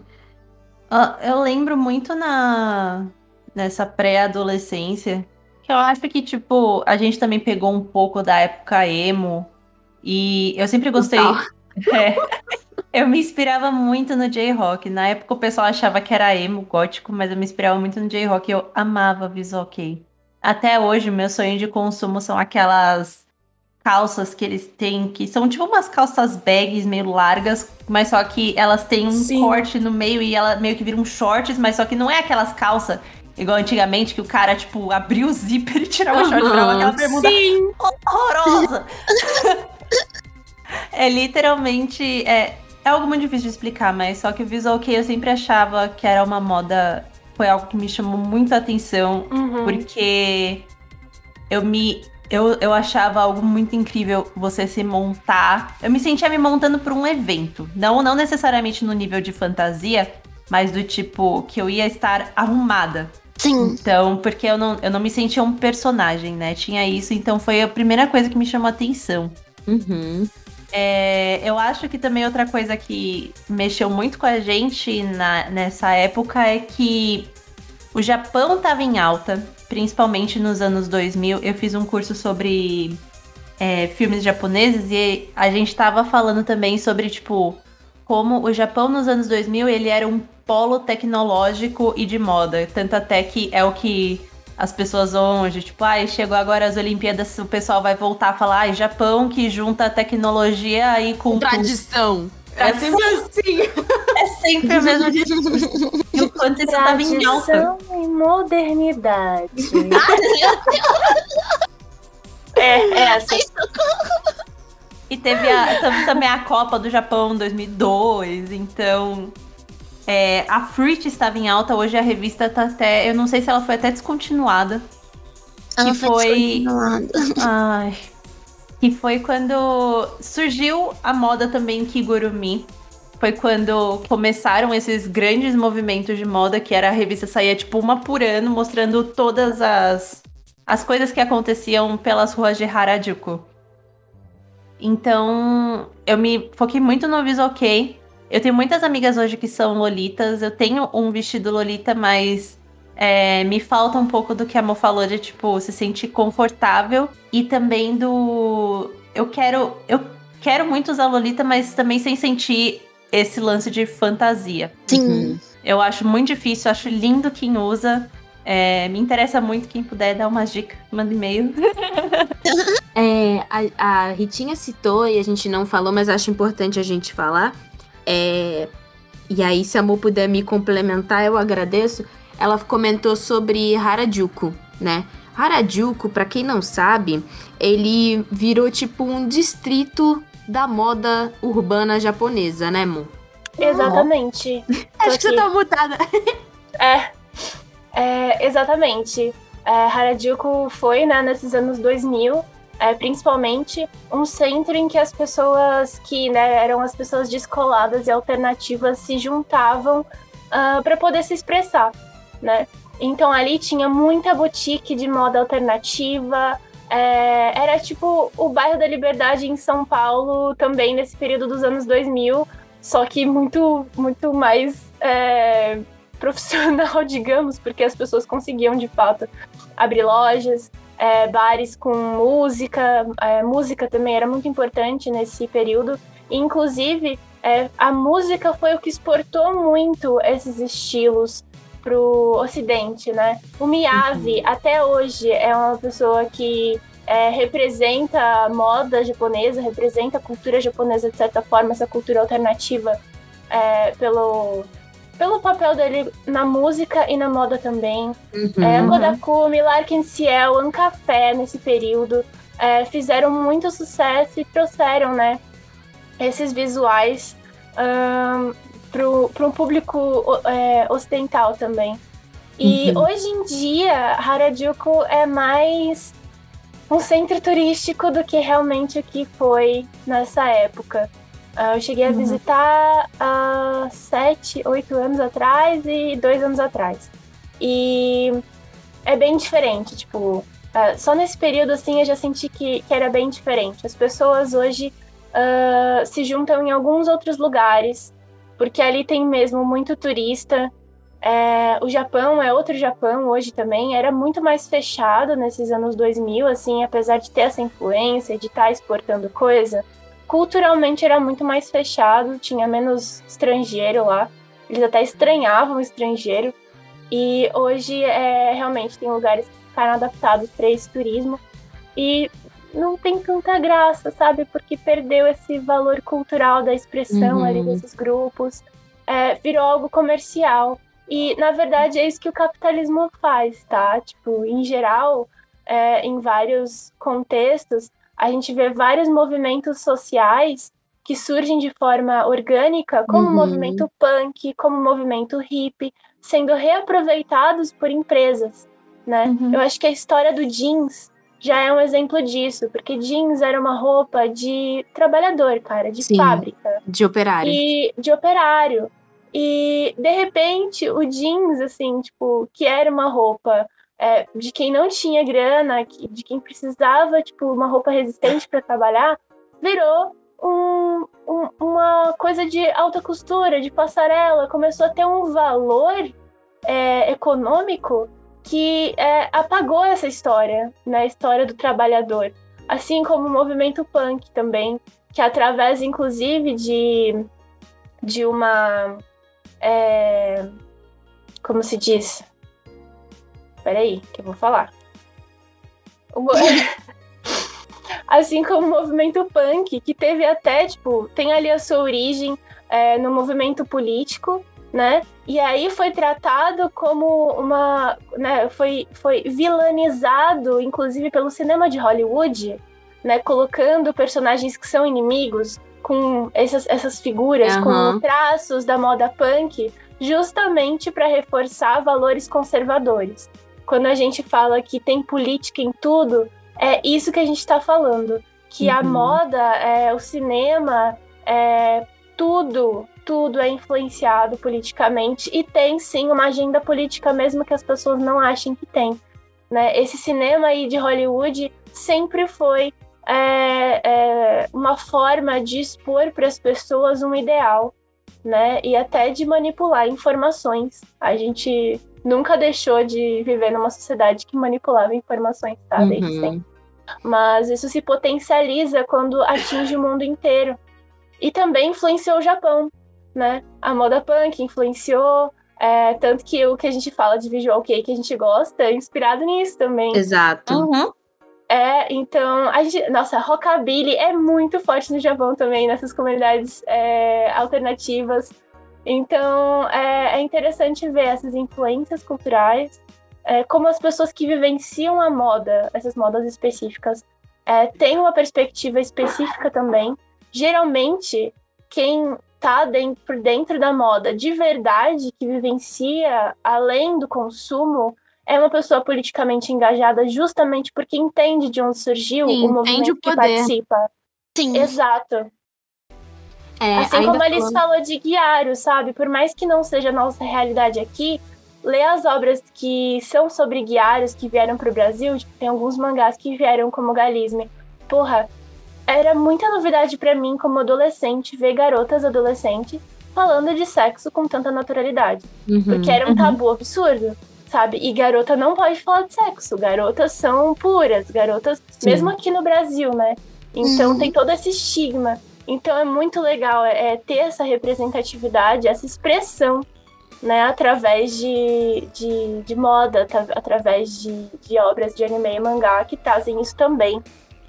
Eu até tava vendo. É, tava vendo vários vídeos, documentários pro cast sobre estilos japoneses e eu achei um muito interessante chamado Menhera. É, Menhera é um termo é, que é uma abreviação de Mental Health. E ele é um, é um nome dado para pessoas que fazem parte, tipo, dessa comunidade que fala sobre questão de. de, né, de. Ai, como é que a gente traduz mental health? Eu tô tipo. "Ah, Saúde É. mental. Sa- Saúde mental, obrigada. Fala sobre saúde mental, eu tô loading, loading. De manhã. Gente, tá gravando esse cast de manhã aqui, então desculpe. Novidade Nota Minas. É, Gente, então, nunca assim, grava cast muito. as pessoas que, que fazem parte desse estilo, geralmente eles usam é, elos, elas, eles é, usam coisas, tipo, por exemplo, é, desculpa, passou um moto. Eles usam elementos que têm a ver com saúde, então, tipo assim, coisas relacionadas a pílulas, é, aquele, aquele maisinho de enfermeira, as roupas têm umas frases é, que podem ter, tipo, duplo sentido, para justamente colocar o tema da saúde mental em foco, que é um tabu muito grande no Japão. Então eu fiquei muito, assim, encantada no sentido de saber que, tipo, existe um movimento de moda no Japão pra, tipo, falar sobre isso. Então, tipo assim, ah, tem gente que usa coisa que tem seringa, é, tipo, brinco com seringuinha, enfim. usando elementos relacionados à saúde para tipo botar um foco sobre isso que é totalmente colocado embaixo do tapete, porque você ir no psicólogo no Japão é para gente que tem é, distúrbios é, que eles consideram, né, tipo distúrbios mentais ou desordens mentais, enfim, para eles consideram coisas é, de pessoas que realmente precisam tipo de um acompanhamento médico que é ligado a, por exemplo, hospícios, enfim, esse, esse tipo de coisa. E não uma pessoa que, é, que vive socialmente, que é socialmente apta, enfim, que, que é, tem problemas e que precisa de auxílio, precisa de ajuda, precisa de, de um tipo de guia para melhorar, para ter uma terapia, enfim. Não tem muito isso lá. O Japão ainda não entendeu que todo mundo precisa de terapia. Mas, no caso, isso do Menhera eu achei bem legal também. Eu já tinha visto antes, mas agora eu não lembro qual que é o nome. Porque tem um nome também que é tipo Visual Kei ou Share Kei, eu não lembro agora. Mas eu tava vendo uma reportagem sobre isso que tinha muitos. É, isso de se colocar no lugar, tipo, entender que é um movimento japonês e por que, que ele é importante no Japão e não aqui tinha muitas pessoas falando que esses movimentos eles são gatilhos. Então, tipo, eles achavam que era uma falta de educação dos japoneses é, trazerem essas referências, porque tinha gente que, por exemplo, é, usam band-aids, tipo, nos braços e, Hum. e, tipo, mesmo navalhas também, tipo, além dessas coisas de saúde, como é, esses itens mais agressivos, Pra Uhum. mostrar que, tipo, falando de falar do transtorno. Falando que, tipo, ah, isso é uma, é uma falta de. de, de Sensibilidade. de sensibilidade com pessoas que têm problemas mentais. Mas eu acho interessante e importante a gente entender o quanto no Japão falta essa visibilidade, o quanto isso precisa ser agressivo para atingir a massa. Então, eles usam muito, tipo, colar de sangue, de, tipo, daquele, sabe aquelas gotinhas de sangue? Como... E o quanto, tipo, a moda tá aí, nenhuma arte tá aí pra, pra ser, a- além de apreciada, ela também é feita pra chocar, pra você alcançar esse público. E a moda entra nessa questão também. Por mais que a É, gente separe. principalmente. Sim, principalmente porque no Japão conversar sobre as coisas não é algo muito comum. É, falar dos seus sentimentos, etc. Eu lembro que a Ritinha tinha mostrado isso pra mim há muito tempo e eu falei exatamente isso. Eu falei, olha, eu acho que faz sentido no contexto japonês, mas me incomoda muito alguém aqui no Brasil andar com um Uhum. brinco ou colar de navalha, porque Uhum. como alguém, como alguém que é, teve experiências, já aviso aqui, né? Um, potencial gatilho ah, de automutilação, pra mim, assim, a pessoa usar isso como um acessório, é, principalmente quando a pessoa não tem noção de fato do significado disso, e, e né, às vezes eu não tenho nem como saber, me incomoda, assim, me incomoda profundamente. Eu entendo dentro de um contexto, né? E eu acho que é possível separar, sim, é possível perceber né? Quando a gente observa e quando a gente ah, acompanha a- alguém, a história de alguém, enfim. Eh, mas é algo que a gente sempre precisa entender quando a gente fala de símbolos, que é o contexto em que aquilo está inserido, eh, quem que tá usando, eh, com qual propósito. Porque não é só um acessório, não é só uma navalha, ela carrega um símbolo. E dependendo do lugar onde você tá, carrega outro símbolo. Então, E o quanto a moda vai afetar isso também, igual as camisetas de, de punk antes de Sex Pistols. Hoje não necessariamente a pessoa ouve Sex Pistols. exato. Virar um logo, um símbolo que perdeu É. o seu significado. Eu acho muito importante esse movimento de Menhera agora. Mas eu acho que futuramente ele não. Não, assim não vai como envelhecer toda- bem, né? Não, não vai. É. É isso, e você entender, tipo, de forma contextual qual a bandeira que a, que a pessoa tá levantando, né? É, o último estilo que eu queria falar, não sei se vocês é, querem falar de mais um antes da gente entrar na, na- nas obras, para a última parte do cast, é o Mori, Mori Girl. Uhum. É o estilo que eu tenho mais me identificado atualmente. É, tenho. Depois que eu me mudei, né, e veio a quarentena, eu comecei a olhar para as minhas roupas eu, e assim. eu não tenho mais o espaço que eu tinha antes. E eu fiquei me perguntando o que que realmente me representa agora, as coisas que eu acredito.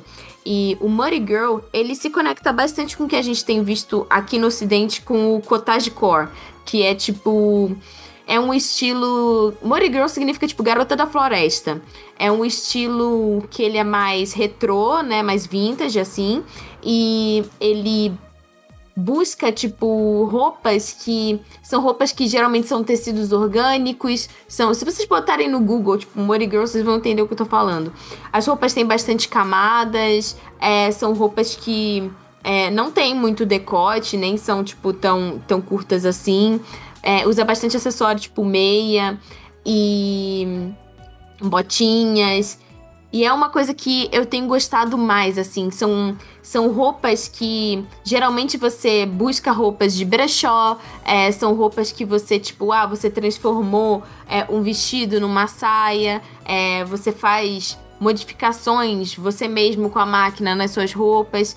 E existe, assim, uma, uma, uma ligação desse cottagecore com o Mori justamente por essa questão mais sustentável da moda, de você usar roupas, me, ter menos roupas, ter um guarda-roupa inteligente em que as roupas se conectam e você consegue ter vários visuais, vários looks é, diferentes com as mesmas roupas e ter roupas que duram bastante tempo e são roupas que, tipo, são atemporais, né? Não importa é, em que momento for, você vai estar tá se sentindo confortável.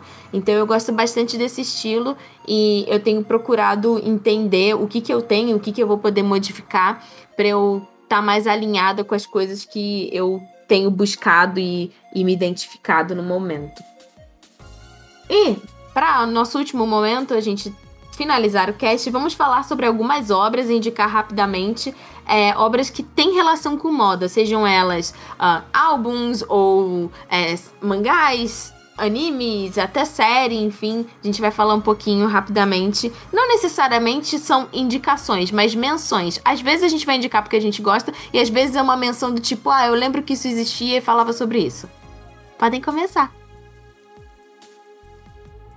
Uh, eu, eu, antes de entrar nas indicações, eu só lembrei, por acaso, agora, enquanto eu tava dando uma olhada na pauta, o quanto isso da quarentena foi interessante pra moda e pra nós, tipo, o quanto, como a gente se enxergava e como a gente se enxerga hoje. E eu notei que, principalmente ficando em casa, eu reparei que eu não tenho roupas confortáveis. Do tipo. Eu também. Eu só Mano, tô usando pijama. Exato, e também isso tem muito a ver. Eu tava, eu tenho lido sobre autoima sobre autoimagem e, a, e criação de hábitos, porque tipo, esse lance do ai, você tirar o pijama para começar a trabalhar. Gente, é a frase mais idiota e que faz mais sentido da face da Terra, porque assim, é, é, é, a questão aqui não é sobre você estar arrumada para trabalhar, mas é a questão da sua autoimagem. Eu, e também eu... o modo mental, né? Que a gente Exato. liga certas roupas a certos modos mentais. Exato. E tipo, meu, eu, tra... eu estou de pijama, eu trabalho de pijama. Mas só que eu trocar a calça do pijama por uma calça confortável, quentinha, é o mínimo que eu preciso fazer para mudar totalmente a minha relação com o trabalho e comigo mesma. Porque assim, é, é a única peça que eu troco, porque camiseta para mim não faz muito sentido, porque eu uso camisetas normais, além de, tipo, camisas de pijama.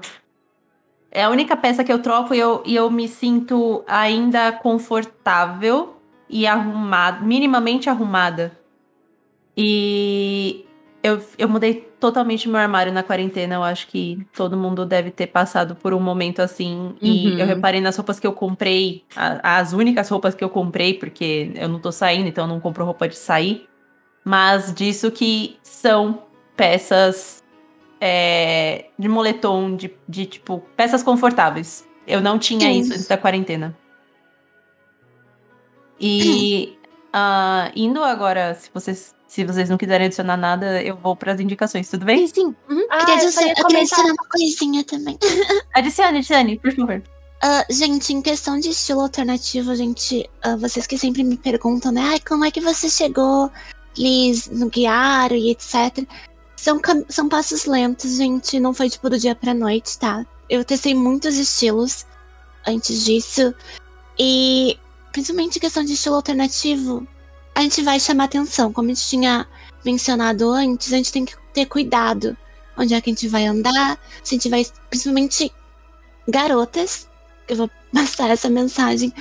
Pra onde é que a gente vai andar e nunca andar sozinha. Porque quem não conhece muito Guiaro, a gente usa muita mini saia. Tá? E, tipo, eu nunca andei sozinha. Eu nunca, tipo, me coloquei em situação de risco no meio da noite. A gente tem que tomar muito cuidado. E a gente tem que se acostumar que a gente vai chamar atenção. E a gente não vai chamar. Às vezes a gente pensa assim, porque a gente sempre pensa no pior, né? No negativo. Eu tô chamando atenção porque eu devo estar horrível, tem cocô na minha cara, esse tipo de coisa, né? Mas não, às vezes as pessoas. ah, teve pequenas situações que, tipo, as pessoas me pararam pra dizer que, tipo, o meu estilo era incrível. Assim, no meio da rua, sabe? Uhum. senhoras, ah, adolescentes já me pararam. Eu me lembro até hoje que tinha um grupo de adolescentes, sempre quando eu ia na minha costureira, de meninas, que eu sempre achava que elas estavam me zoando.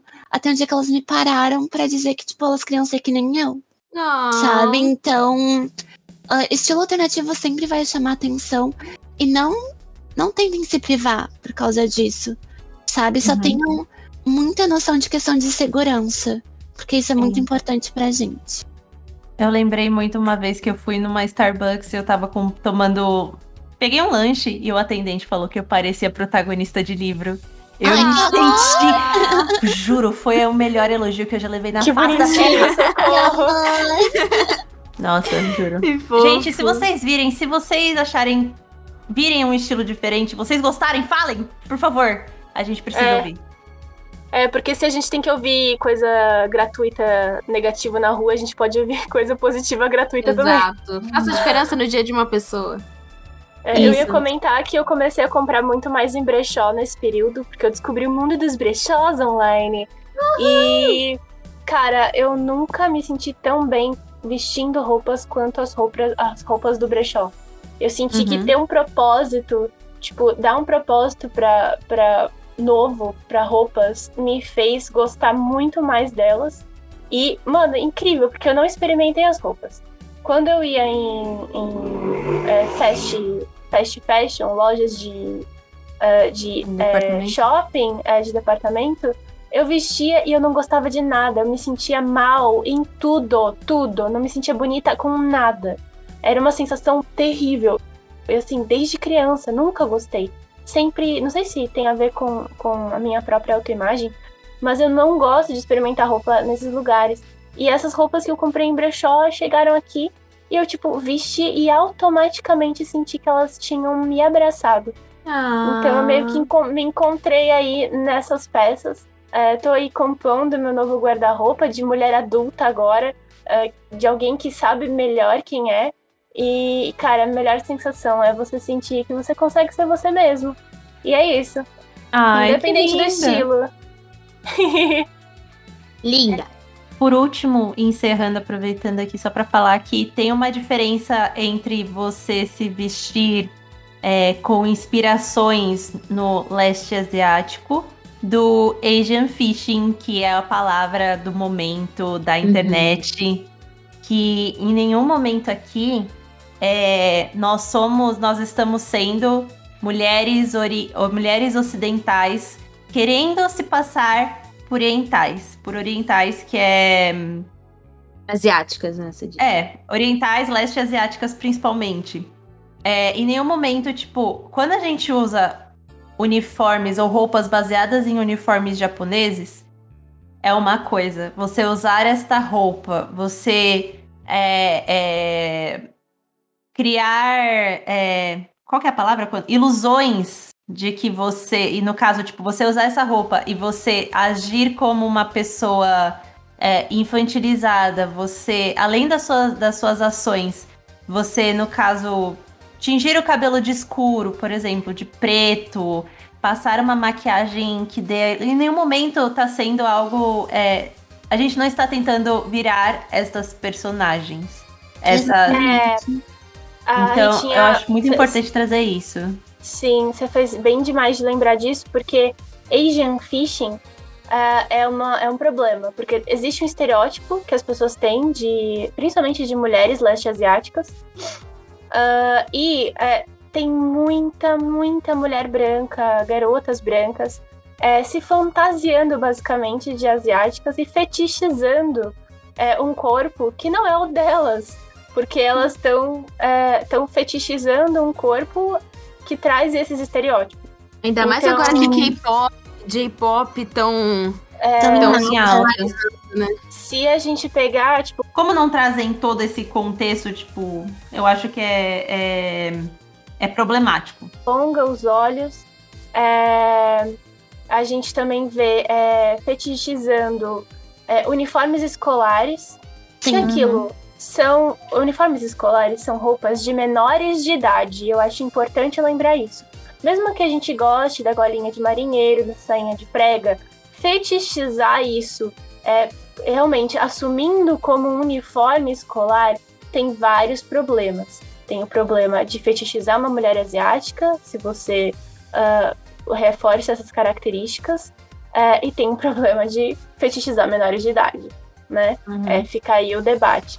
Então, tem, tem toda essa questão, que é uma questão problemática, porque mulheres asiáticas já são fetichizadas. Então, é sempre importante a gente reforçar aqui que todas essas obras nos influenciaram de forma positiva, mas a gente precisa sempre ser consciente dessa origem, desse contexto, para respeitar ele de fato. Para a gente hum. não se apropriar de uma cultura e, e ressignificar ela de uma forma desrespeitosa que não faz sentido. Aí, Sim. no caso, a maneira como você se porta com essas roupas vão trazer total significado e o peso delas. Então, vai dessa, dessa também da nossa fala do peso da roupa que você veste. É, não necessariamente você precisa estar tá com uma saia curta, igual as pessoas acham, para você trazer essa ideia de, de, de como, como você vai se portar usando uma saia curta vai, faz, vai dar o tom da sua fala, da, su, da imagem que você vai passar com ela. E é, só finalizando o Asian Fishing, é porque eu tenho. Eu baixei o TikTok, eu tenho visto muita mais pessoas e tentando entender essa questão do tipo. É, não é. A, o problema nunca foi a maquiagem de Gyaro. O problema nunca foi você fazer, tipo, aquele egg salt, que é tipo você no caso, é uma maquiagem que os coreanos, principalmente, eles ressaltam essa, essa linha d'água embaixo do olho. Porque, assim, o pessoal fala, ah, porque asiático tem a bolsinha embaixo do olho. Todo mundo tem essa bolsinha embaixo do olho. A questão é como você vai se portar, como você vai, vai trazer essa maquiagem para o público. Então, eu acho que todo mundo tem que ter essa noção de si e daquilo que você veste e daquilo que você passa.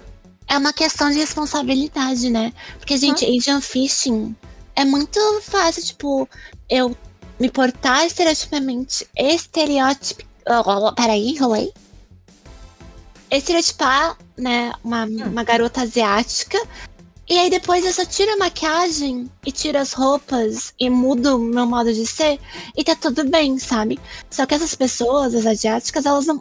Tipo, não é tirar a maquiagem da cara, sabe? Do rosto. Então. E é muito claro, gente, quando a pessoa tá fazendo Asian Fishing. Porque ela muda completamente. É forçado. É forçado. Igual. Ela muda a estética dela total. Tem um hum. exemplo bem grande de uma garota no TikTok, né? Que ela faz Asian Fishing. Tipo, várias uh, garotas asiáticas estavam falando. Eu pensei que ela era asiática e a garota não é. Uhum. Sabe? Então tem que tomar muito cuidado. É, usar até a lente escura para ficar com o olho escuro. Sim. Então... No caso, e também é, saber gente, também, tipo, de igual, a Lisa é uma pessoa muito fofa. Eu, eu falo fino. Tipo, eu mudo minha voz o tempo todo, mas em nenhum momento, tipo, isso seria Asian Fishing, porque tem toda essa essa esse modo de se portar no fundo. Tipo, a pessoa. Você tem que também saber quando a pessoa é daquele jeito e quando. Você percebe quando alguém está forçando a então, barra. É perceptível, é perceptível. Uhum. É exatamente isso. É uma linha muito tênue. Mas assim, não é porque você viu também uma pessoa XPTO que você também já vai sair apontando, por favor. É, uma, é um problema do TikTok da exposição. Você está expondo pessoas muitas vezes menores de é. idade. Então, leve isso em consideração. E lembrando também que, ah, mas por que que asiático pode usar lente clara e ficar loiro e não pode ao contrário? Bom, a gente tem ali uma dinâmica de poder e uma hegemonia de pessoas brancas. Pessoas brancas têm mais privilégios na sociedade e tem um histórico é, imperialista e de conquista dessas regiões asiáticas é, por países brancos, né? Então, é essa dinâmica de poder que define o que, que é ruim e o que, que não é, e o que, que prejudica e o que, que não prejudica. Né? Mulheres brancas não têm os mesmos problemas que mulheres leste-asiáticas, porque uhum. as mulheres leste-asiáticas são vistas dentro desse, uh, desse estereótipo, desse parâmetro em, em, em jogo de poder em que elas são consideradas inferiores. E é por uhum. isso que é um, um, é um problema e o outro não, ok? Só para deixar claro. Pronto. E, e, última questão: você pode usar lente escura. A única coisa é o combo que você vai usar ele. Não é, não é a lente, tipo, não é a lente, é o combo. e agora podemos ir para as indicações, por favor. Desculpa se eu puxei muito. Foi necessário, foi necessário. é, eu vou trazer então a primeira indicação. Mais uma vez, coloque-se no período histórico dos anos 2000, mas o, eu, é um dos meus álbuns preferidos da vida, que é o da Gwen Stefani do Love Angel Music Baby. Que a Gwen Stefani foi pro Japão, ela também, tipo, vislumbrou com todas as questões de tradição com tecnologia. E ela traz muito, muitas músicas empoderando essas mulheres japonesas falando sobre é, a moda. Tanto que ela tem a música Harajuku Girls, que ela fala do tipo, onde você encontrou estas roupas, você é diferente, você é uma pessoa incrível. É, ela fez até parcerias enormes com o Yoji Yamamoto, e se não me engano, até com o artista plástico Murakami, não o escritor, o, o artista plástico. E foi assim, foi um dos grandes auges que eu senti, pelo menos na música, foi a época que eu também tava descobrindo sobre a moda e ela surgiu assim com os dois pés no peito e eu me senti muito abraçada e que eu pude conhecer e ir a fundo. Então fica a minha indicação. É um álbum que eu tenho muito carinho, eu gosto até hoje. A gente não pode falar de moda, otaku e não falar sobre Paradise Kiss, né? A gente tem um cast sobre Paradise Kiss, então, por favor, vá lá escutar. Mas Paradise Kiss, pra quem chegou aqui, começou, sei lá, esse é o primeiro episódio que você tá ouvindo, é o mangá e anime também, né? É, que fala, assim, diretamente sobre moda. Porque às vezes a gente tem uns mangás que, tipo, ah, é, tem a ver com moda porque a personagem se veste de um jeito assim. Não. Paradise Kiss é sobre é, uma, uma menina que vai virar modelo, sobre um grupo de criadores de moda, né? Então, assim, a moda tá muito mais no foco. E a Ai Yazawa, que é autora de Paradise Kiss e também autora de Nana, e a gente vai fazer uma ponte aqui entre as duas obras, a gente já falou é, sobre isso tanto no cast de Nana quanto de Paradise Kiss, e a gente vai fazer um cast sobre a Ai Yazawa, Yazawa é, especificamente, mas ela tem muita inspiração é, na moda punk, principalmente na Vivienne Westwood, né? Que é uma, é uma estilista muito famosa que tem essa identidade dentro desse grupo. Uhum. Nossa, eu tinha certeza que a gente tinha um Kejai Yazal por um segundo assim. Eu falei, caramba, a eu gente também, já... por um momento, eu, tipo, não, pera, a gente já gravou. às vezes dá nó na, na uhum. cabeça. Dá pra ver é. que todo mundo aqui gosta muito dela, então vale a pena. Essa é uma recomendação. Assim, você pega e você lê e você vai atrás, Sim, porque vale é pena. É uma recomendação pra vida. Assim, uhum. é aquilo. Você pode até ficar um pouco irritado sobre a forma como determinados personagens se comportam.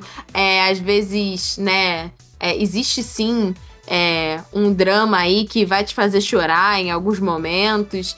E no caso de Nana, a gente ainda não tem o final, mas assim, toda a jornada, os personagens e também a estética vale muito a pena de você é, dar uma olhada e, e, e consumir. Uhum. Gukinjo Monogatari também é da Iwasawa, amor? É, é sim. Gokinja Monogatari é a história da irmã da Miwako, Ah, ah, enquanto ela tá, assim, aprendendo e estudando moda também. Então é legal ver, tipo, que em Paradise Kiss ela já tem uma marca, mas em Gokinja Monogatari ela tá aprendendo ainda também. E ah, conhecendo o esposo dela, é bem fofinho. E a Miwako é bebê, é muito fofo. Sim, é ela bebezinha. que fofura. E esse Kuragehime, gente, é sobre o quê? Kuragehime é sobre um cara que é, ele é crossdresser. Eu amo, eu amo Kuragehime, é muito bom. É bem legal, é bem bonito. E é sobre, tipo, uma menina que ela vive meio que numa pensão, né? E ela é a menina mais jovem. E é proibida a entrada de homens. E ela tem uma fixação por ah, águas vivas, porque ela tem essa memória da mãe dela que já faleceu e levou ela pro aquário, né? E o sonho dela é ser uma ilustradora. E ela acaba, assim, ah, também criando um look que é maravilhoso de passarela pra, pra esse rapaz, que ele é crossdresser de água viva, assim. E, gente, vale muito a pena. Ah, eu Tem- quero ver. É muito. Tu vai amar, Tati, tu vai amar. É Ah. muito fofo. Toda a estética. E tem muita coisa importante, assim, questão de gênero também ah, dentro desse anime, mas moda é bem focada por causa do rapaz que ele é crossdresser e, tipo, gente, ele é muito estiloso. Ele é muito estiloso. próximo Runaway de Warate, a gente. Ele já é um pouco mais recente, né? Porque ele. Ele foi do ano passado, né? De, de 2020. Hum. E a. Eu lembro da Sayumi falando desse anime. É, se não me engano, a personagem principal, ela quer ser modelo, né? Tem uma coisa relacionada à É. agência de modelo. Ela é o Hinata do Haikyuu, só que nas passarelas ela é baixinha, mas ela quer ser modelo de passarela. É bem fofo. Ah, que bonitinho. Eu tenho que assistir, tá no meu. Eu entrei no meu My Anime List, eu fiquei, por que, que eu não assisti ainda? Tava lá no Plan to Watch e eu simplesmente esqueci. Mesma coisa aqui. Parabéns, Tatiana, parabéns. É, próximo. Ah, é, não, então, eu falei, eu tava caçando aqui anime sobre moda, né? Aí eu falei pras meninas, gente, a gente não pode não falar de Sakura Card Captor, porque assim, na moral, a Tomoyo. A Tomoyo. gente, Sakura Card Captor, tipo, todos os looks que a Sakura usa, eu ficava tipo assim, meu Deus, eu Todos os looks da Clamp, no geral. Total. Total. Assim, mano, elas são. E se não me engano, é a Mocona é, que cria os. Sim. Peraí, não é? A Mocona os looks. é até. Ela só usa yukata e kimono. Ela só se veste assim. E ela tem, se não me engano, um TCC ou alguma pesquisa sobre roupas tradicionais japonesas. Ela é muito focada nisso, ela se interessa muito por esses assuntos, então é algo que você vê muito presente nas obras do grupo Clamp. Então, eu tive que colocar aqui, não é necessariamente sobre moda, mas o que eu achei muito interessante, apesar de toda a sexualização que me incomoda sim, e é um anime da Trigger, chamado Kill la Kill, é, eu acho interessante é, como eles trouxeram, tipo, o uniforme dela como sendo a arma dela, tipo, armadura e arma alienígena. Eu achei uma premissa bem interessante num quesito de história, assim, relacionada a Kill la Kill. Mas eu devo dizer que. É, Tirou a carteirinha Otaminas, tirando assim o crachazinho. É. Eu acho, não, eu acho interessante. Eu acho que é um anime muito bem feito. É, Eu acho que, assim, ele tem uns ares de comédia. Eu gosto muito da menininha que é amiga da. A Como é é o nome dela? A Mako, isso. Eu gosto muito da Mako. É, mas, assim, não vou mentir que, tipo, a, essa questão da sexualização dela com, com o uniforme me incomoda, né? Só que acho criativo você, tipo, fazer a roupa ser o seu. Isso é uma coisa que vem, tipo, da influência de Mahou Shoujo, né? As garotas mágicas. Porque Uhum. se a gente for ver, tipo, Sailor Moon é. A, tem os broches, tem o espelho, tem. A- as coisas que fazem parte do universo feminino são as armas dela. E tem toda uma. tem toda uma questão de empoderamento feminino por trás disso. Eu lembro bastante também do Super Espiões Demais, porque todas as coisas de espiões delas, não é anime, é desenho, mas Aham. assim, todas as coisas de espião dela, era tipo, ah, tem um batom com laser, tem tipo, eu achava muito legal. E eu acho que isso de fato empodera meninas, então isso é interessante você buscar essa premissa da roupa te empoderar. Kill la Kill tem isso. Mas tem, fã, tem os fanservice ali que eu não gosto. Não, todo, todo anime, querendo ou não, mais pra frente a gente vai analisar. Sempre vai ter anime que envelhece mal, mas assim, tem algumas premissas que são interessantes, pode vir a, a interessar, então. E. Ah, gente, assistam o Jardim das Palavras. Esse filme é lindo. Vocês provavelmente vão chorar. Ele é maravilhoso. E assim, o personagem principal, ele. Ele desenha sapatos. Ele, ele é um designer de sapatos.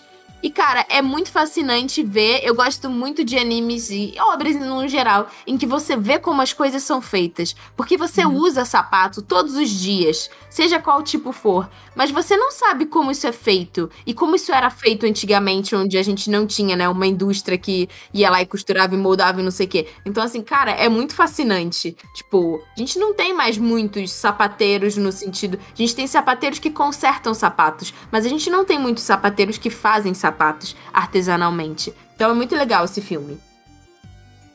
Queria comentar que também tem uma obra, uma, uma webcomic bem safada, que o nome é Rado... É bem safada. O nome é Hadomae. Hadomae. Eu não sei a pronúncia em coreano, mas se escreve H-A-D-O-M-A-E. E. Hadome. É um... Hadome. E tem um cara que ele, ele. É isso, tipo, ele meio que tem fetiche por pé ele faz um sapato assim. Eu não nem precisava mencionar isso, mas como ela é bem safada e é bem massa, e é inspirada em Paradise Kiss, porque a Oh. autora coloca. A autora coloca, tipo, ela, ela constrói de fato um plot que lembra um pouco Paradise Kiss. E ela, inclusive, entrega pra gente nessa obra é, coisas que a gente queria muito ter visto em Paradise Kiss. Então, é, leiam, é bem legal.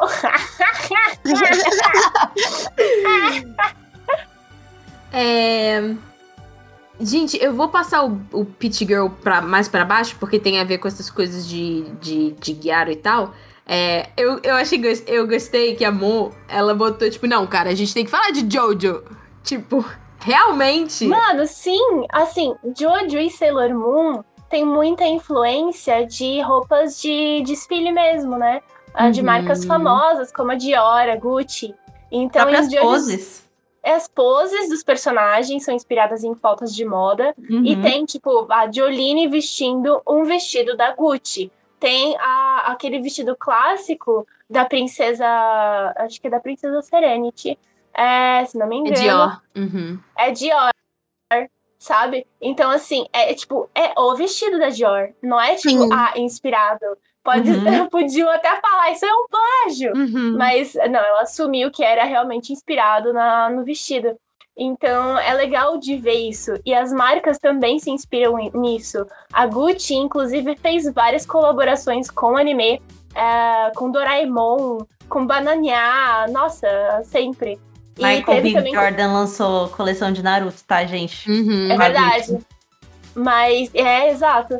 E aí também Jojo's Bizarre Adventure e Sailor Moon tem várias coisas também lançadas no Japão, assim, de marcas de moda que ah, compram os direitos para fazer produtos ah, da marca, eh, inspirados nos personagens, enfim. Então essa relação é muito legal. o hype! Me falem, me falem sobre Pit Girl e também sobre a Mayumi Yo- Yokoyama, que depois que eu fui saber que eu tinha mangá dela, eu fiquei, Brasil! Vo- Voltei no tempo.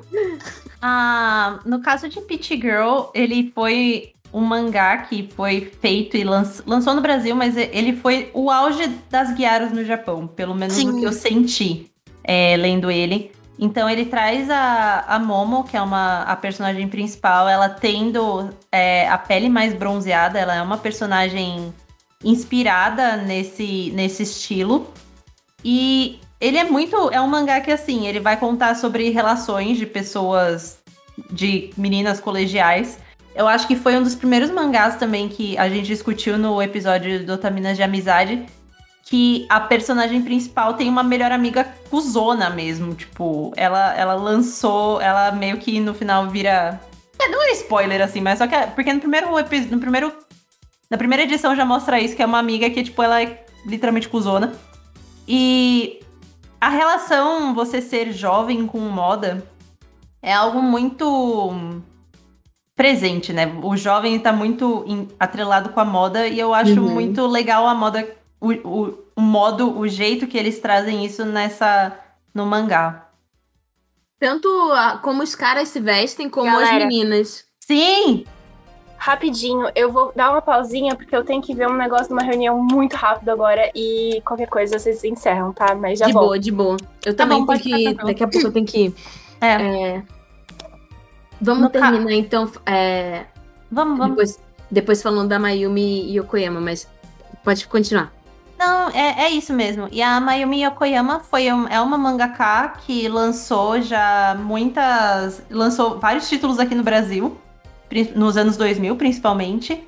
E ela também traz muita a questão da moda guiaro e mulheres empoderadas é, no meio. Então, é, ela foi ela é autora do mangá do Galisme, do Colégio Feminino Bijinzaka e Otomental, que são três mangás que lançaram. É, esse. Bijinzaka que, tipo, lançou aqui, eu lembro de, de comprar e eu achei ele super divertido. Tipo, é, foi bem o que a Mo tinha dito antes de deles falarem sobre é, as meninas, né? Tipo, Uhum. elas falam sobre sexo com uma naturalidade, assim, que a gente não vê em qualquer Sim. obra.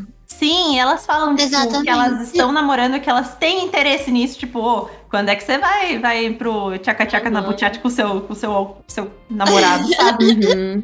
E era uma coisa que a gente realmente não esperava, muito menos ler num mangá tipo, de ensino médio. E querendo ou não, a, a- os 15, quere- vai, vamos contar no Brasil, uns 13 aos 19 costuma ser mais ou menos a idade que as mulheres fazem a, tem a primeira vez, né? Sua primeira relação. E eu nunca tinha visto, pelo menos, nenhum mangá que trouxesse isso tão claro. Tem o Triângulo Amoroso também, né? Tem! Só que eu não lembro se esse mangá. Se tem alguma coisa. Porque, cara, tem uns mangá que eles são muito datados. E tem umas coisas que, tipo assim, ah, ela se mete com gangue e os caras tentam abusar dela. Eu, eu lembro que tem alguma Tem. coisa, não tem? Tem, mas é algo que eu não. Eu preciso Mas o cara reler. salva ela. Tem sempre um, tem sempre um negócio assim, tá? Então, É, assim. Eu acho que assim, depende muito. Eles. Mangá, tipo, essas coisas. Sempre vai trazer. Sempre tem algum momento que vão trazer essa tentativa de abuso. No caso desse mangá, ele não. Já vou antecipar que não é, não é bem sucedida, do tipo, não acontece o ato. Mas também são. É, mas são. Se se eu não me engano, são as meninas que praticam bullying com Bullying essa. com com essa. Com essa. Guiaro que meio que chamam os caras pra tentar abusar dela, sabe? Uhum, uhum. E isso É, no tem, meio. tem episódio com bullying, então cuidado. É, e isso é meio que, entre aspas, recorrente em vários mangás. Tipo, não vai ser o primeiro e não vai ser o último que, se você tá começando a ler mangá Infelizmente, agora, né? vai, vai aparecer. Eu acho que era um tema muito comum nos anos 2000, pelo Uhum. menos, porque eu lembro muito disso acontecendo. Tipo, olha só, ele tá tentando abusar dela, aí sempre aparece, tipo, é aquele plot do Mocinho, momento que o, que é. o mocinho vai aparecer e salvar ela. É. Sim. Tipo, ah, ela tá com o negócio na boca e amarrada, e aí vem, abre uma, uma porta e o cara, ah, seu maldito! Aí ele dá um soco no cara e. É sempre Eu assim acho que que, acontece. é, é também. É, é um. É um certo fetiche que as pessoas têm também, tipo, você ser salva pelo carinha, ou até mesmo o carinha, tipo, ser, no caso, o abusador, mas só que aí, no caso, não traz o. É, sim.